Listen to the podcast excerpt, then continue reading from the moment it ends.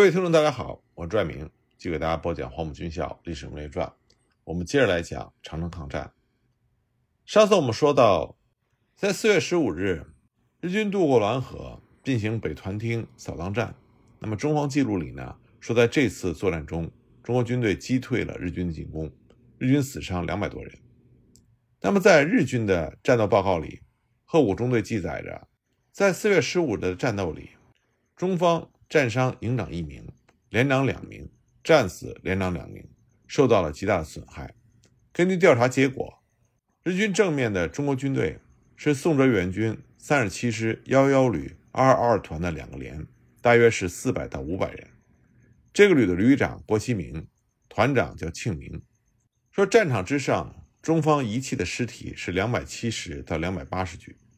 那么日方呢是战伤四人。那么鹤谷中队的战斗详报，它记载的只是他们中队的战斗，实际上呢，他们的上级古武支队长是这两天战斗的指挥者，在他的战斗详报里也记载了步兵十四联队第七中队一部参加渡河作战。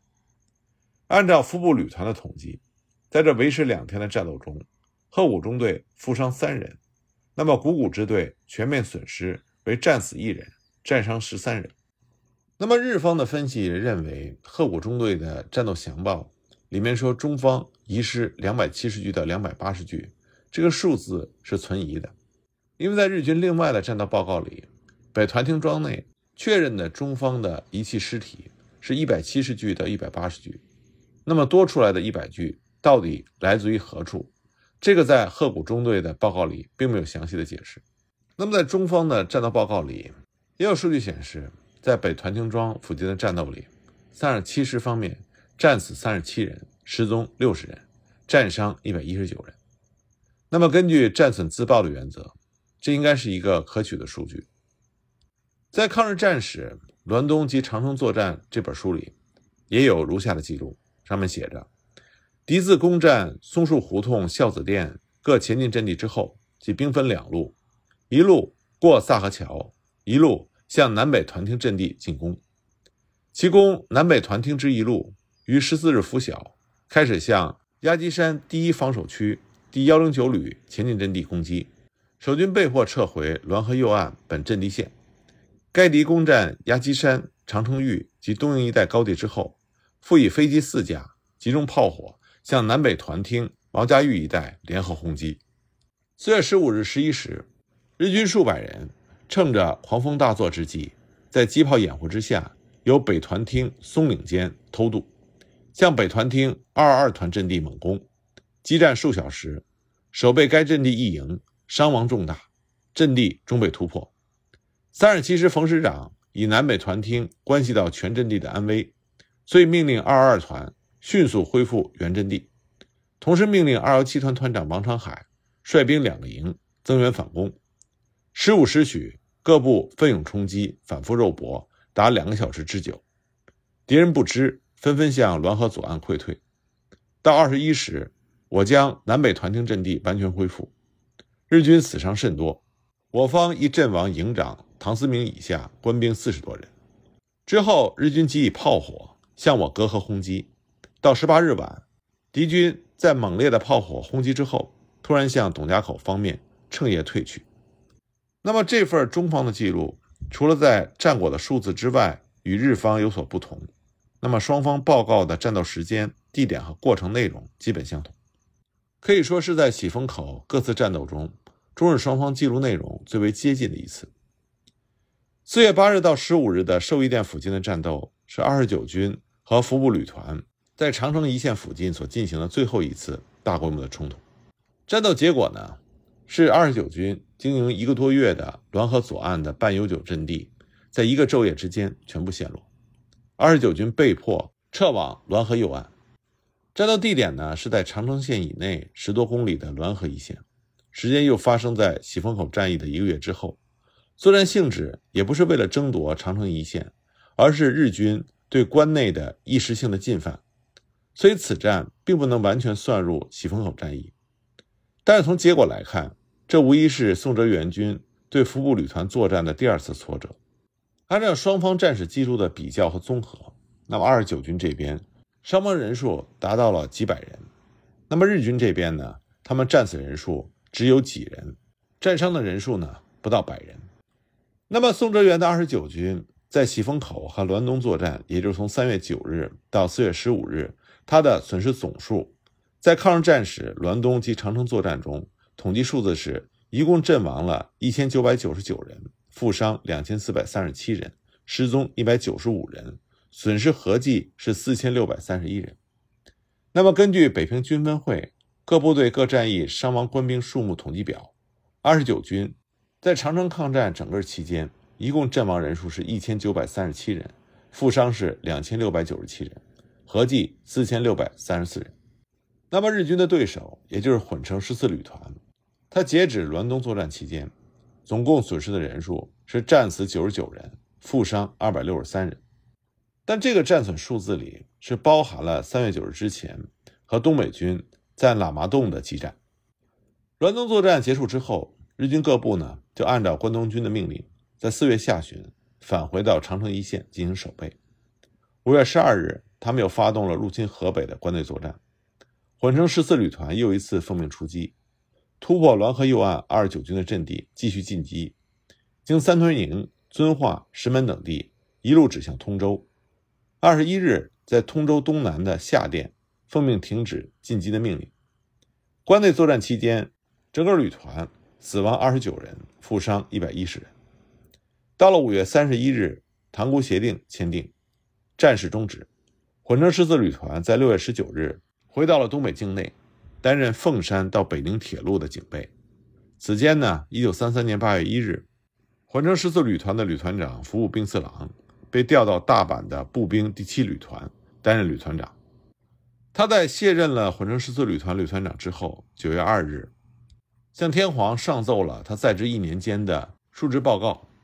在他的上奏文里，确认在他任职期间，混成十四旅团在东边道、大兴安岭、热河作战等各次战斗中，一共阵亡一百四十五人，战伤三百六十八人。这个数字呢，是这个旅团。全部人数的七分之一。在服部兵四郎卸任之后，混成十四旅团在继任平田重三少将的率领之下，继续担任凤山在北宁铁路之间的清剿任务。在这个期间的作战中，又死亡了三十二人，战伤十三人。一九三四年一月，这个旅团全体奉命返回本土。一九三四年二月二十日，这支部队在日本本土登陆临检，记录为全体是。两千七百八十人，携带各种枪支一千九百三十八支。在此之后，这支临时编成的混成第十四旅团，在完成了一年零四个月的东北的派遣使命之后解散，各部队回归第七师团本队。那么，讲完中日双方在喜峰口的战斗，那么再来讲讲长城抗战的另外一个重要组成部分，就是中日双方在古北口的战斗。那么，古北口的战斗首先是爆发于长城峪。在这里呢，日军的先头部队是川原旅团。一九三三年三月七日，热河作战的主力之一，日军第八师团司令部进驻热河的省会承德，完成了热河作战第一期的挺进任务。之后呢，这里就成为了第八师团对各路进攻长城关口部队的总指挥部。作战的第二期，关东军赋予第八师团的任务，就是要夺取界岭口、冷口、喜峰口。罗文峪、古北口这长城一线各主要的关口，控制长城一线以北地区，而占领接近北平的古北口是其中最主要的目的。为此呢，第八师团的师团长西义一就把这个任务交给了师团直系主力的步兵第十六旅团，旅团长是川原侃少将，下辖步兵第十七和第三十二两个连队。第一次作战中担任机动作战的川原挺进队。这个时候呢，被解除任务，恢复原来旅团的建制，并且在三月七日午前六时接受命令，攻击古北口方面的中国军队，并且占领在古北口的主要关门。进攻古北口的川原旅团，除了两支步兵连队主力以及乘马讨伐队以外，附属了野炮兵连队第二支队的特设山炮中队和卫生班一部。他的人员数和武器装备。在日本的战史资料里有着详细的记载。步兵十七联队一共是一千零七十二人，步兵三十二联队是一千零七十三人，两个乘马小队包括在两个连队的编制之内，特设的山炮中队大约是四十人，拥有两门四一式山炮，所以全旅团的人数大约是两千三百人。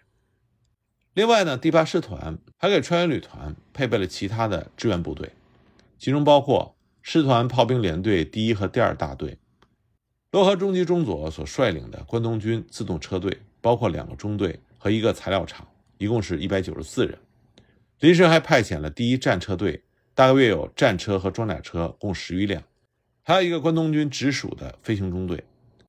那么，由于各支部队它的任务不同，又是分别出动，配属的对象、移动的手段也不同，所以呢，各次战斗中日军战斗力的精确计算是比较困难的。在长城峪的三天作战中，从各种战斗详报的记录来推算，川原旅团第一天投入的兵力是先遣队大约四百人，基本上是步兵一个大队。第二天呢，投入了旅团主力的大部分，大约是两千人，是步兵三个大队的兵力。第三天呢，是投入了全部兵力以及各种支援部队，总人数呢是超过了三千人，而这个三千人是古北口战斗时日军方面全部兵力的总数。那么日军的重火力呢？按照步兵连队的编成表推算，每个大队有一个机枪中队，具有六挺重机枪，两个连队大约是三十多挺重机枪。火炮的数量呢？按照关东军自动车队的运输记录可以得知，在长山峪战斗里，日军使用了十六门火炮；古北口的时候使用的是二十四门火炮。三月六日，长濑武平大佐率领先遣队出发，向古北口前进。这个时候，日军师团并没有接到长山峪附近的中国军队的情报，也没有下达进军古北口的战斗命令。这个行动呢，应该属于事先的探路中国军队情况的调查和侦察行为。因为没有战斗命令，日军部队步行搜索前进。三月七日清晨六时，日军第八师团的师团长接到了来自于关东军参谋长的通报，说王以哲指挥的部队于六日。从古北口出发，沿着滦平道进入到两间房附近。飞行队准备在七日对其进行大举的轰炸。那么，这个通报中，王以哲的部队正是在三月七日到九日，从长山峪、黄土梁阻击日军前进达三日之久的张正方的幺零七师。按照中方的战史记录，三月五日，张正方师的六二幺团到达了马圈子北黄土梁高地，构筑工事。马圈的这个地名呢，在今天的地图里已经找不到了。那么，按照旧的军用地图和之前的史料内容进行核对的话，马圈子呢是今天的东营的村，它位于今天金山岭滑雪场的北边。那黄土梁呢就在马圈子的北边。中方史料中还记载说，日军的先遣队是在同一天的午后五时到达此地，双方立刻进入战斗。但是，按照日方史料的记载。这个时间并不是双方交火的时间。三月五日的时候，日军的步兵十七联队，他的先遣队大概是一个大队，正从承德向滦平前进。下午两点刚刚进入滦平，这里距离长山峪大约还有四十五公里远。所以呢，当张正方的部队在五日晚上到达长山峪附近黄土梁构筑工事，这的确是事实。但是他和日军交火的时间是在两天之后的七日午后。那么，中方史料记载出现这个错误原因，是因为最初的战史记载长城各口的战斗的编辑者，在编述史料的时候搞错了电报的日期，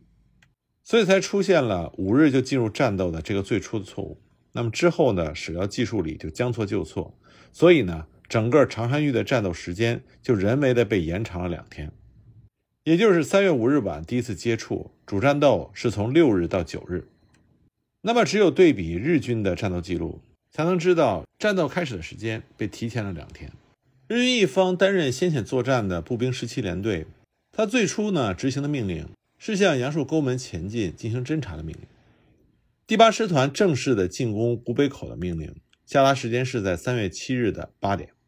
所以日军先遣队在三月六日接到的命令是向杨树沟门方向进行侦察。那么日军先遣队的兵力呢？是由战车队和步兵十七联队第十一中队的两个小队构成，配备了重机枪一挺。之后紧跟的是前卫队，由第三大队第九和第十两个中队，以及机枪两个小队、山炮一个分队编成。目的呢，就是杨树沟门，但并不是湖北口。日军先遣队是在三月六日午后出发，晚上到达的王家营子进行休整。三月七日清晨六点从王家营子出发，中午将近十一点的时候，日军的尖兵先头部队就到达了战场附近，发现中国军队进入战斗准备。不过呢，日军的战车队是先于步兵，在上午十点就已经到达了长山峪，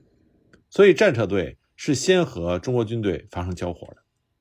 那么，在日军战史记录里是这么记载的：说日军的战车队向黄土梁安部行进的过程中，突然遭到前面和两侧中国军队迫击炮和机关枪的近距离集中射击，两辆装甲车被破坏，不得已退回长山峪，冒着中国军队间断性的射击。那么，在四通车队材料厂应急修理损坏的车辆，到次日早上四点完成修理。那么，退下来的战车队。就给日军带来了黄土梁有中国军队埋伏的情报。那么日军先遣队主力他们的出发地滦平距离长山峪大约是四十五公里，那么行进了将近一个昼夜，可见日军的先遣队并没有乘车，而是步行搜索前进。这部分先遣队的兵力实际上只是步兵七十七联队第三大队，那么按照日军的编制，它最多的人数大约是四百人。那么这支部队走在最前面的尖兵队，最多呢大约是一百人左右，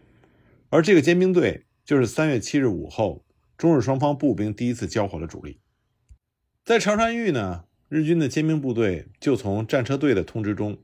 得到了长山峪南边黄土岭一带有中国军队大约是两千人正在布阵待机的这个情报，所以呢，尖兵部队长赖连队长立刻就部署了攻击。各队散开队形前进。中午十二时四十分，在距离中国军队大约七百到八百公尺处，就队突然遭到了来自黄土梁东南高地和马圈子南方高地中方军队的枪炮齐射，战斗正式打响。最初进入战斗的日方部队是尖兵十一中队的大约两个小队。不久呢，下午一点三十分，日军第三大队的主力也到达了现场，加入战斗。这一天呢，第三大队的主要作战目标是要夺取道路东南方的独立六二七高地。这个高地位于东西两侧战场的中央，可以居高临下，遏制马圈子附近的道路。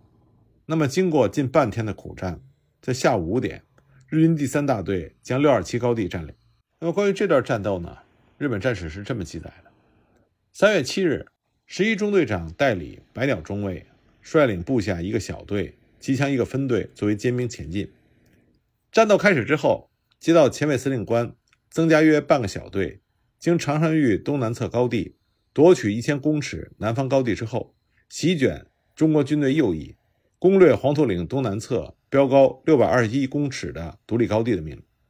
百鸟中尉指挥一个半小队的兵力，承担了这个任务，排除万难将第一目标高地占领。此时，预备队第十中队。加入攻击部队的左翼，日军部队继续向西北挺进，